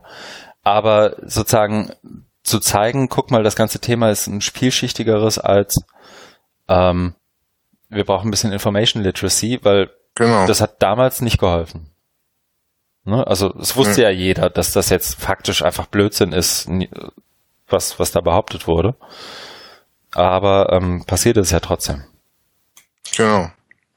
Und das auch in einem, in einem äh, sogenannten aufgeklärten Zeitalter. Also es ist ja noch genau. gar nicht so lange her, dass das alles passiert ist. Eben. Das muss man ja auch mal klar machen. Genau. Das nur dazu und in, gerade vor dem Hintergrund, also auch so diese geschichtliche Betrachtungsweise, was passiert irgendwie 1850 und so weiter, das hat er echt gut gemacht, fand ja, ich, und deswegen ja. der Link hier auch drin. Aber ich glaube, den Rest muss man einfach selber lesen. Also große Leseempfehlung, rein da 20 Minuten nehmen und das einmal durcharbeiten. Ja, unbedingt. Also das sind, das sind wirklich ähm, noch, ähm, das sind wirklich ein paar, paar gute ähm, Punkte drin. Ähm, ich muss jetzt gerade mal gucken, mhm. ob ich diesen einen dieses, da war nämlich, ähm, also sinngemäß auch ein Argument von ihm zu sagen, äh, wir leben ja in einer sogenannten äh, Wissensgesellschaft, wo mhm. Wissen, äh, Zugang zu Wissen ganz entscheidend ist und dafür setzen wir uns ja auch ein mit Open Education und offenem Zugang. Aber dann wird Information als ökonomische Ressource hauptsächlich, mhm. also äh, primarily oder so heißt es genau. also wird in erster Linie als ökonomische Ressource und das ist einfach die Ambivalenz, die er da gut rausarbeitet. Also die ähm, die auch in diesen in diesen anderen Artikeln äh, vorher, die wir hatten, ähm, von von diesem Medientheoretiker, der hat nämlich auch so eine Ambivalenz drin. Er sagt nämlich, dass ähm, Medien einerseits immer was ähm, äh, darstellen oder was mhm. zeigen, äh, was ent bergen, aber gleichzeitig auch wieder was verbergen, ne? Und also diese Materialität und so. Und die, die gilt es ja dann äh, aufzuspüren. Und genauso ist es hier, wenn man dann sagt, ähm, dass äh, Informationen ja äh, die oder Daten das Öl der Gesellschaft sind und wir das aber hauptsächlich ökonomisch betrachten. Und ja. das ist einfach so eine so eine Kontradiktion, also so ein Widerspruch zwischen zwischen dem Paradigma Wissen wo dann, wo dann aber gar nicht drüber nachgedacht wird, ja, wie kommt man denn zu einem Wissen? Und der Rohstoff oder der Baustein ist ja Information. Wenn aber Information ausschließlich ökonomisch betrachtet wird, dann gibt's da eben den Widerspruch. Mhm. Ja. ja. Das war auf jeden Fall auch nochmal ähm, eine sehr, sehr schöne. Also ich würde auch empfehlen, den Artikel zusammen mit dem von Mike Caulfield nochmal, weil das sind echt schöne Parallelen und also die ergänzen sich auch gut. Ja, das stimmt. Und, ins, und insgesamt kriegt man da, kriegt man da wirklich ähm, ein, ein, ein gutes Bild. Also auch was mir gut gefallen hat, war mit diesem ähm, Bild von Informa Information Literacy. Äh, es ist so ein Automatismus, du machst jetzt irgend so eine Schulung, einen Workshop und danach wird alles gut. Also auch dieser, ja, also irgendwie ja. so, ne? Es, mhm. es ist dieses ähm, Truth-Seeking, also wahrheitsidentifizierende äh, Verfahren. Also du weißt dann genau, was richtig und was falsch ist, wenn du diese, diese Schulung gemacht hast den, den Workshop zum Thema mhm. Information Literacy. Genau. Nach sechs Stunden haben wir dich so weit, dass du das Internet ja. und alles andere auch verstanden hast. Genau. Und das, ähm, also das ist natürlich, also es wird ja jetzt immer klarer und da mhm. kann man auf einer gewissen Art auch jetzt Trump und diesem ganzen Mist mit Fake News und postfaktisch dankbar sein, weil ähm, da oder auch sowas wie was mir mit, mit Pizzagate in der letzten Folge, glaube ich, auch hatten, wo, wo, also so genau der Artikel von Dana Boyd, ähm, Backfire von Digital Literacy. Also mhm. dass, dass uns das jetzt einfach irgendwie in die Ohren haut und dass man da jetzt am Punkt ist, wo man mal anders halt drüber nachdenken sollte. Ja, auf jeden Fall. Wer das auch tut, und jetzt Achtung, Übergang, wer das auch oh, tut, ist Jöran. Nein. Doch, konnte ich mir nicht nehmen lassen. Jöran Musmeerholz hat was geschrieben, was ich gar nicht mitgekriegt habe, weil ich irgendwie so ein bisschen die letzten Tage raus war, aus gucken, was sonst wo passiert. Make Aufklärung great again. Ich sag's auch, great. Ist vom 20. Januar. Genau. Du hast es gelesen. Ich habe es gerade nur ganz kurz überflogen. Ist auch nicht viel. Sag du also, mal.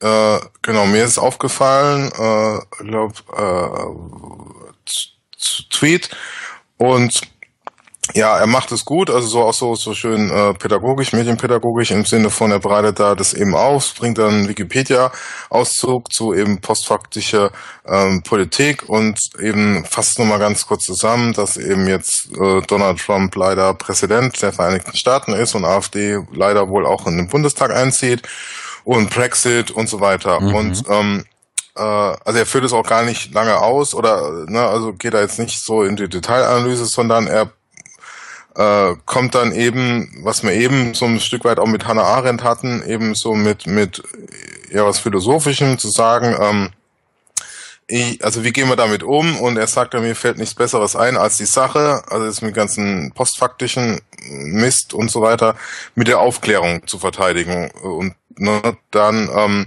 ruft er dazu eben auf, ähm, sich Gedanken zu machen, Ideen äh, zu sammeln, zusammenzutragen, ähm, wo er dann so ein Podcast-Reihe mach, machen will. Mhm. Und dann hat er da auch sogar einige Beispiele. Betreibe deine eigene Domain, schreibe an Wikipedia mit, schreibe als Frau an Wikipedia mit, nimm Emotionen in der Politik ernst, zahle Gebühren für den Deutschlandfunk, werde Lehrerin. Ja, sind nicht mal mhm. so ähm, so ein äh, so ernst gemeint, glaube ich. Äh, ist auch bunt gemischt. Also ich habe ihm dann auch was geschrieben, äh, eben, dass äh, mein Vorschlag ist, wir lesen Texte von Kant, äh, Adorno, Foucault und annotieren die mit Hypothesis und versuchen, ja. also ne, diese, diese, diese Grundlagen auch äh, von Kant, was ist Aufklärung, äh, muss man auch nicht die ganzen Bücher lesen oder auch von Adorno, ähm, Dialektik der Aufklärung, äh, da gibt's ja bestimmt auch freiem Netz äh, Versionen und das mal, das mal äh, irgendwie zusammen zu bearbeiten, fände mhm. ich, glaube ich, ein ganz gutes Projekt. Und dann auch mit Hypothesis, also ähnlich wie es bei dir ist, bei diesem Nature oder Politik Book Review, mhm. äh, das gemeinsam zu annotieren. Und ich glaube, wenn man da ein paar Leute mal hat, die auch auf diese Grundlagentexte gehen, dann fällt uns auch bestimmt irgendwie ein Bezug ein oder so. Mhm. Weil für was gibt's denn zweieinhalbtausend Jahre Philosophie, wenn wir sie nicht nutzen? Ja, das stimmt. Also ich muss gerade so ein bisschen noch über Anna Arendt nachdenken. Da kann man bestimmt auch viel rausziehen. Absolut. Ähm, ja, ich bin also bin nur so ein bisschen noch gefangen in seinem Podcast und dachte erst, ich hätte es selber überlesen, aber er hat ja auch Sachen einfach zweimal drin, ne? Also betrei ja. betreibe deine eigene Domain. Ja, also ja. er mischt da Ownership mit ähm, Dingen wie Literacy, aber auch auch ähm, sozusagen den den wie soll ich sagen den ersten Bürgerpflichten, zahle deine Rundfunkgebühren ähm, und so weiter. Ähm, und dann kommen so Sachen wie installiere HTTPS everywhere, also das, das Plugin für, für einen Browser, das macht, dass du immer die HTTPS-Version einer Webseite aufrufst und nicht die ungeschützte. Also ganz, ganz viele Sachen und ich glaube, mhm. er fragt ja einfach noch nach weiteren Ideen, was man da alles machen kann. Ne? Genau. Mhm. Okay. Ja, bin mal gespannt, ob da, ob da was passiert. Mhm.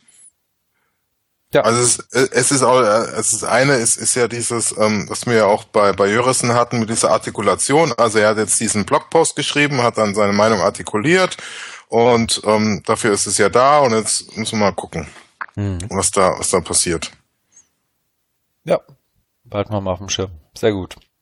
Mir ist beim, ich habe den, den Artikel nicht gelesen, sondern erst nur die Notiz gelesen, Make Aufklärung Great Again. Ähm, und mir kam spontan der Vortrag von Martin Weller, den er auch bei der OR ja. 17 eingereicht ja. hat, aber ein Blogpost, ich glaube von vor einem halben Jahr fast inzwischen. Hatten wir aber auch mal besprochen, mhm, genau. Wo er vom Unenlightenment spricht und ja. auch dieser Kritik an dieser eurozentristischen Sichtweise von wir bringen euch mal die Bildung. Ja, ähm, genau. Und ich glaube, gerade letzterer Punkt ist einer, den man auch auf Make Aufklärung Great Again durchaus übertragen kann. Ja, ja. Das klappt nur, wenn du es nicht so rüberbringst, als seist du die Elite, denen jetzt mal den Dofis was beibringt. Genau, dann fällst du ja genau in die, in die, in die Falle äh, und, und ähm, holst ja dann eben irgendwelche Schlaumeier von rechts rein. Mhm. Ja. Na gut, gucken wir mal, was da passiert. Nächster Link und der vorletzte damit. A New Chapter Open Educational Resources von Leo Havemann. Der, ich glaube, der ist in Coventry inzwischen, ne? War der nicht mal in London? Ja, aber ich habe den jetzt, also okay. ich war, als ich letztes Jahr in Coventry war, ist der mir über den Weg gelaufen. Ah. Ah, nee, Quatsch. Ist er das? Ich Doch. Ich glaube nur, ist ein, also. Ich, vielleicht war der auch einfach nur da. Okay. Zu Besuch. So ja. wie du. So wie ich. Okay. Okay, du hast ihn gelesen, du hast ihn reingepackt. Worum geht's, Herr Daimer? Es geht um eben sein Kapitel, das er geschrieben hat für die Springer Enzyklopädie of Educational Philosophy and Theory. Mhm. Da hast du dankenswerterweise ja auch was geschrieben. Mhm. Ist ja herausgegeben insgesamt von Michael Peters und ich durfte eine Sektion kuratieren, editieren, nämlich zum Thema Open Education. Und da habe ich ihn gefragt, was zu schreiben zum Thema Open Education Resources. Und was ich hier sehr schön finde an seinem Beitrag ist, dass er ähm, auch eben sich artikuliert über mediale Mittel, eben über seinen Blog und da nochmal so ähm, Hintergrund und dann ähm, uns auch teilhaben lässt in seinem Schreibprozess. Das finde ich sehr schön, dass er, ähm, weil ähm, jetzt kann ich das sagen, ähm, also erstens mal glaube ich hört er nicht zu, weil es mir auf Deutsch sind, aber es hat sich schon ein bisschen hingezogen. Er dann ähm, äh, nicht so geliefert. Ich habe dann ein paar Mal nachgefragt, was ist denn los? Wann kriege ich denn den Beitrag bitte? Mhm. Und dann hat er gemeint, ja, ja, macht und, und, und irgendwann kam es dann auch. Aber das schreibt er jetzt eben, wie er da rangegangen ist und dass es eben für ihn nicht so pretty straightforward war, das runterzurütteln, mhm. runterzuschreiben. Genau. Und das ist einfach auch so ein ähm, autobiografischer Begriff, äh, Be Be Bericht, nicht Begriff, autobiografischer Bericht über den Schreibprozess für mhm. das Kapitel. Okay. Genau. Aber fand ich sehr schön. Ja, cool. Das, das, ähm, sowas ähnliches hast du ja auch mal gemacht mit dem, mhm. äh, wo du auch, äh, ja, du hast ja auch, du hast ja auch einen schönen Beitrag geschrieben. Genau. Vor Weihnachten, glaube ich, ne? Ja. Ja, genau. Genau. Und der hat es auch in den Podcast geschafft, da muss Leo Havemann ja auf jeden Fall rein. Unbedingt. Nee. Er hat auch Kommentare gekriegt im Gegensatz zu mir. Na guck. Tatsächlich, ja. Mhm. ja. Gerton Cronin, da, da, da, da. Ja, das gucke ich mir mal an. Cool, Dankeschön. Sehr gut. Und damit sind wir schon beim letzten Link, oder? Ja, wir wollten ja und wir wollten nicht, ja heute nicht die drei Stunden Marke knacken. Ich habe eben die Stundenmarke inzwischen geknackt. Ich meine, wir sind jetzt in einem zweiten Recording und in meinem Kopf waren wir, glaube ich, ungefähr bei 34, 35, als wir zusammengebrochen sind. Jetzt sind wir schon bei 31 wieder, aber wir nähern uns an. Ja. Letzter Link. Und das geht, glaube ich, sogar schnell, weil es sozusagen nur die Vorarbeit ist für das, was ich beim Peer Review gemacht habe. Und zwar ist es ein 2013, glaube ich, veröffentlichter Artikel von Janneke Ademer und Gary Hall. Mhm. Gary Hall ist, glaube ich, dem einen oder anderen, der sich irgendwie mit Open Education beschäftigt, ein Begriff. Janneke Ademer wahrscheinlich mhm. eher weniger. Ähm, es gibt, das ist auch Open, das ist unter, ich glaube, CC by SA veröffentlicht. Und es geht letztendlich um Parallelen zwischen ähm, Open Access und der 60er, 70er Jahre Bewegung von Artists Books, also Kunstbüchern, Künstlerbüchern, mhm. die ähm, Kunst und die, die das Buch sozusagen als neue Ausdrucksform ähm, jenseits dem dessen, was sozusagen beim vom Establishment geliefert wird, verstanden haben. Mhm. Also Szenerie damals für Künstler war wohl, du schaffst es in irgendeine teure Galerie oder du wirst eben nicht wahrgenommen. Und dann kam auf einmal Offset-Druck und die, die, die sozusagen neueren Formen des Buchdrucks, die es dir ermöglicht haben, mit relativ wenig Kohle möglichst äh, relativ viel Auflage und damit relativ viele Menschen zu erreichen. Und das wurde ursprünglich sozusagen als ähm, ja nicht Subkultur, aber gegen das Establishment, sprich Galerien und so weiter wahrgenommen und betrieben von den jeweiligen Künstlern, wurde dann aber irgendwann 10, 20 Jahre später, also Ende der 70er, Anfang der 80er Jahre, wiederum mehr oder weniger vereinnahmt von eben mhm. genau diesem Establishment. Ne? Also wenn mhm. du heute ein Buchdruck-Ding, Kunstdruck-Ding, was auch immer, kaufst, dann, dann bist halt auch locker bei, äh, bei drei, vierstelligen Beträgen. Mhm. Und diese Parallele zu Open Access wird letztendlich in dem Artikel gezogen. Und das ist interessant, weil es letztendlich zu, ähm, zu, zu verschiedenen ähm, Ideen nochmal führt, die, die sozusagen ähm, Ah, jetzt habe ich hier auch eine Fehlermeldung. Du hörst mich aber noch, ne? Ja. Okay, sehr gut. Ich wollte nur sicher gehen, weil hier eine Skype-Fehlermeldung war. Ja, hat mich auch total rausgehauen. Aber was ich sagen wollte ist, es ist so, dass die diese Parallelen, die da gezogen werden, von diesen Prozessen auf und äh, jetzt auf Englisch wieder, sorry, Incorporation und Commercial, äh, Commercialization, äh, den, den Versprechen von Open Access aus verschiedenen, also Green Publishing, Gold Publishing und so weiter. Ähm, und dann geht, wird sozusagen auf zwei Strategien innerhalb von Open Access eingegangen. Das eine ist, wir machen einfach alles ähm, verfügbar für jeden und das ohne Barrieren und so weiter. Und das an sich ist die Leistung und das Versprechen von Open Access. Mhm. Und das etwas breiter angelegte Versprechen von Open Access wäre nach dem, dem Artikel zufolge das von Experimentieren. Also wie, was passiert, wenn Open Access Open Access ist und was passiert mit Publikationsformen, Interaktionsformen, Diskursen und so weiter. Es ist und dann sowas, dass, dass ähm, der Prozess des Schreibens dann nicht aufhört. Also du, hast, du würdest dann irgendwie jetzt ein Buch Open Access editierbar irgendwo reinstellen. Oder wie ist das zu verstehen? Genau, das ist sozusagen das, das, ähm, das, das wäre eine Form dieses Experimentierens, so wie die es ja jetzt auch mit Hypothesis äh, ja. in, in dem Peer Review machen, aber auch dann eben andere Formen des, des äh, Veröffentlichens noch irgendwie ähm, eine Rolle spielen. Ich glaube, da werden auch Beispiele für genannt. Mhm. Und Sekunde, vielleicht finde ich sogar noch was dazu. Ähm, also alles von Peer-Review-Strategien jetzt so im wissenschaftlichen Publizieren ähm, mhm. bis zu ähm, auch, dass sich Autorenschaft ja ändert oder ändern kann. Ne? Also mhm. ganz plattes Beispiel, aber die Autorenschaft bei Wikipedia ist einerseits sehr, sehr klar und andererseits eben nicht. Genau. Und ähm, dass sich da dann eben auch Experimente ergeben können, die man, wenn man sich einfach auf diese Strategie Accessibility, also skaliertes Verfügbarmachen von möglichst vielen Ressourcen für möglichst viele Menschen beschränkt, eben nicht zum Tragen kommen. Mhm. Und das fand ich irgendwie ganz, ganz, ganz spannend, weil, und das sehen wir ja jetzt auch, und da kann man sozusagen den Bogen auch zu OER machen zum Beispiel, dass sich sozusagen das Establishment jetzt auch zusehends in die Richtung bewegt und das wieder vereinnahmt. Ne? Also Amazon, und da haben wir irgendwie ewig nichts mehr von gehört, ich zumindest nicht mehr, hat Stimmt. im letzten Jahr eine Open, äh, Open Educational Resources Plattform gegründet. Ja. Ähm, Verlage beschäftigen sich damit, äh, gerade im, im, Schulbuchwesen fallen mir da ein, zwei ein, aber auch im, ähm, im, im Hochschulbereich. Ja. Und das, das so, ne, und Elsevier hat auf einmal auch Open Access oder nennt das so. Also das wird vereinnahmt und das wird kann deswegen so einfach vereinnahmt werden und ich glaube, das wäre sozusagen das dahinterliegende Argument, weil das, was mit Open Access kommt, sich eigentlich in der Logik gar nicht davon unterscheidet, was sonst passiert, außer dass es irgendwie frei zugänglich ist. Mhm. Die Qualitätsmechanismen bleiben die gleichen, also alte Debatte, OER Qualitätsmechanismen, ähm, Peer Review bleibt Peer Review, ähm, offen veröffentlichen heißt ein PDF zur Verfügung stellen, dass man sich runterladen kann, nur dass eben keine Paywall dazwischen liegt. All diese Sachen.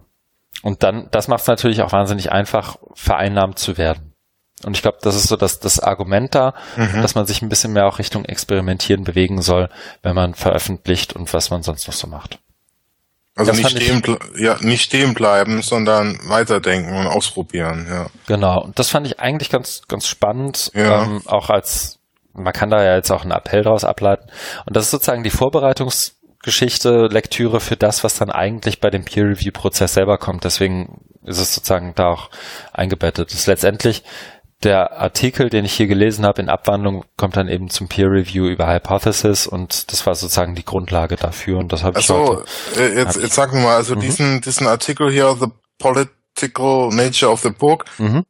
den musst du jetzt nicht peer reviewen. Den nicht, der ist schon veröffentlicht. Weil der ist ja von 2013. Genau, der ist schon veröffentlicht. Ähm, ich habe oben bei was wir gemacht Ach, haben den Link ja, drin. Ja. Und der führt dich zu einer Seite disruptivemedia.org, ah. wo der Artikel drin ist, aber auch ein paar andere Medien, die damit irgendwie arbeiten und spielen. Und das peer reviewe ich sozusagen mit Hypothesis. Gibt es da irgendwie eine, eine, eine Anleitung oder eine Guideline ähm, für das Peer Review? Ich oder kannst du einfach Kommentare rein, was dir gerade so auffällt? Genau. Also ich habe eine kurze Einleitung sozusagen, worauf ich nicht worauf ich achten soll, sondern was sozusagen die vorgeschlagene Reihenfolge ist. Im Sinne von, ja. lese erst das, dann das. Das habe ich jetzt ja. gemacht und jetzt kann ich mit Peer Review loslegen, wenn ich es schaffe, direkt morgen früh. Ansonsten irgendwann im Laufe des Wochenendes oder nächste Woche oder wie auch immer. Und okay. das soll laufen bis 15.2. Das heißt, eigentlich muss ich nächste Woche loslegen, damit die auch noch Zeit haben zu reagieren und so. Naja. Ja. Bin mal gespannt. Du musst auch mal erzählen, wie das da, also irgendwann mal so ein Status-Update geben, bitte. Es wird gemacht. Ja. Ja, damit sind wir auch schon dabei, was ich nächste Woche mache. Ich mache unter anderem das. Ähm, vor allem aber kümmere ich mich gerade darum, meinen Umzug zu organisieren. Ich ziehe um. Wer eine Wohnung in Hamburg zum ersten Dritten sucht, in Elbstrandnähe, ähm, viel schöner gelegen, als die Wohnung selber ist, darf sich gerne bei mir melden. Nicht dazu sagen brauchen. ich ich mache das möglichst offen. Ja, und transparent. Genau. Nee, das ist, glaube ich, eine meiner Hauptaufgaben, so keine Ahnung, ich habe heute noch äh, Internet abgeschlossen. Ich habe endlich eine, ja. die Chance, eine vernünftige Internetleitung zu kriegen und nicht nur so eine 16.000er. Ähm, 50.000? Nee, 16.000 habe ich jetzt und ich ja, habe ähm, 200 Mbit pro Sekunde habe ich jetzt ab. 200? Mhm. Wow.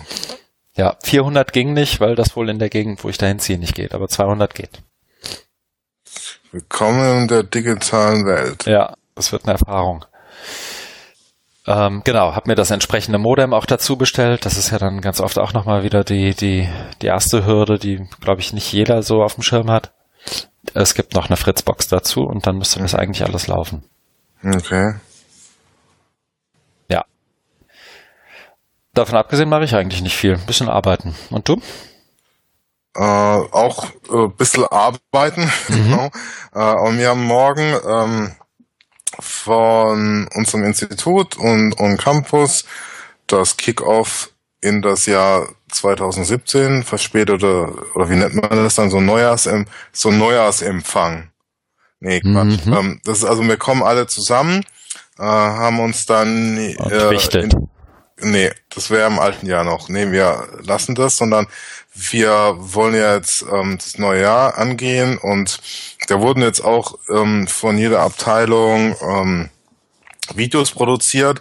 Das haben sie wohl neu. Also früher war es so, dass man sich an diesem Tag ähm, zum Auftakt des Jahres getroffen hat und jede Abteilung dann in äh, paar Minuten erzählt, was es macht. Das fanden dann mhm. äh, viele langweilig und deswegen hat man das jetzt geflippt und hat dann jetzt über die Woche äh, im internen Lernraum heißt ja auch irgendwie Lernraum, passt ja auch, man lernt ja was über die anderen Abteilungen, deswegen heißt es auch Lernraum, hat im Lernraum die Videos reingestellt über die einzelnen Abteilungen, mhm. die hat man sich dann angeguckt und damit ist es jetzt gegessen, dann muss man das also nicht mehr thematisieren, sondern wir fangen dann direkt an mit also es gibt natürlich so offizielle Begrüßungsworte und so weiter, Rede, Rede äh, zur Lage der Nation und so weiter. Mhm. Aber dann gibt's ein Barcamp. Und genau, da werden wir uns morgen mit beschäftigen den halben Tag. Also Vormittag ist nochmal ganz normal Arbeit mhm. und dann ähm, ist es in der Innenstadt äh, in so einem, auch wo Coworking Space drin ist, wo auch Sparcamp Lübeck war, wenn man Räume angemietet und dann wird dann Barcamp, finde ich eine ganz nette Idee, auch so mal ähm, anderes Format, also in einem anderen Format mit den Leuten zusammenzuarbeiten. Natürlich habe ich schon mehrere Barcamps gemacht, aber nicht mit den Kolleginnen und Kollegen. Deswegen bin ich ja ganz gespannt, wie das so wird. Und zum mhm. geselligen äh, Umtrunk treffen wir uns danach im Kartoffelkeller, wo vorab schon äh, per Doodle-Abstimmung die Essenswahl in drei Varianten durchgeführt wurde und dann noch drei E-Mails hinterhergeschickt wurde. Man möge doch sich bitte noch ähm, dran erinnern, was man bestellt hat, weil wenn man dann dort ist, dann muss man das nehmen und ja, sonst gibt nichts oder irgendwie sowas, ja. Ja, Schön. das wird morgen passieren. Und äh, wenn wir nächste Woche noch eine Folge produzieren, äh, weil da hätte ich also übernächstes Wochenende, aber das kann ich ja dann bei der nächsten Folge erzählen, was ich da mache. Deswegen habe ich jetzt nur das reingeschrieben. Ja, ich glaube, das kriegen wir hin nächste Woche. Trotzdem. Oh, jetzt haben wir schon angeteasert. Ja. Und ich habe noch einen Vorschlag. Wir müssen äh, die die in den Titel der heutigen Folge muss das Wort Pornografie rein, um ähm, die die die Zugriffszahlen massiv signifikant in die Höhe zu äh, zu treiben. Bitte nimm Pornografie mit auf. Okay, wie nennen wir es? Pornografie und Mediendidaktik. Medienpädagogik, nein. Pornografische Medienpädagogik. Aber es, hm. wir haben ja auch andere Themen gehabt, dir fällt bestimmt noch was ein. Okay, Pornografie ist schon mal gesetzt. Oder ja. der Wortstamm Porno. Genau, das habe ich jetzt schon mal zum Besten gegeben. Also mein, aus meiner, von, von, von ja. mir, den Vorschlag. Wie immer gute Vorschläge aus Lübeck. Danke. Noch als Fun Fact parallel, ich habe gerade eine Nachricht gekriegt, Chance Beißer, Press, äh, äh, Pressesprecher der Trump Administration, hat soeben sein Passwort getweetet. Auch das passt in unser Digital Media Literacy. Passwort für Twitter. Hat er selber getwittert. Mhm. Und es ist nicht mal so ein ganz gutes. Es hat irgendwie sechs Stellen und ist einfach Buchstaben und Zahlen. Okay. Da kann sich jetzt jeder einloggen. Ich habe es nicht, ich habe es nicht versucht. Aber das wird dann vielleicht unsere Abendbeschäftigung. okay. Na gut. Schön war's. Äh, vielen Dank. Wir versuchen uns weiter auch äh, kurz zu halten. Hat heute wieder nicht ganz so geklappt, aber wir nähern uns wieder an. Und vielen Dank fürs Zuhören. Feedback wie immer gerne per Mail in die Show Notes, Twitter, persönlich äh, an einen von uns beiden und äh, bis zum nächsten Mal. Bis dahin. Ja.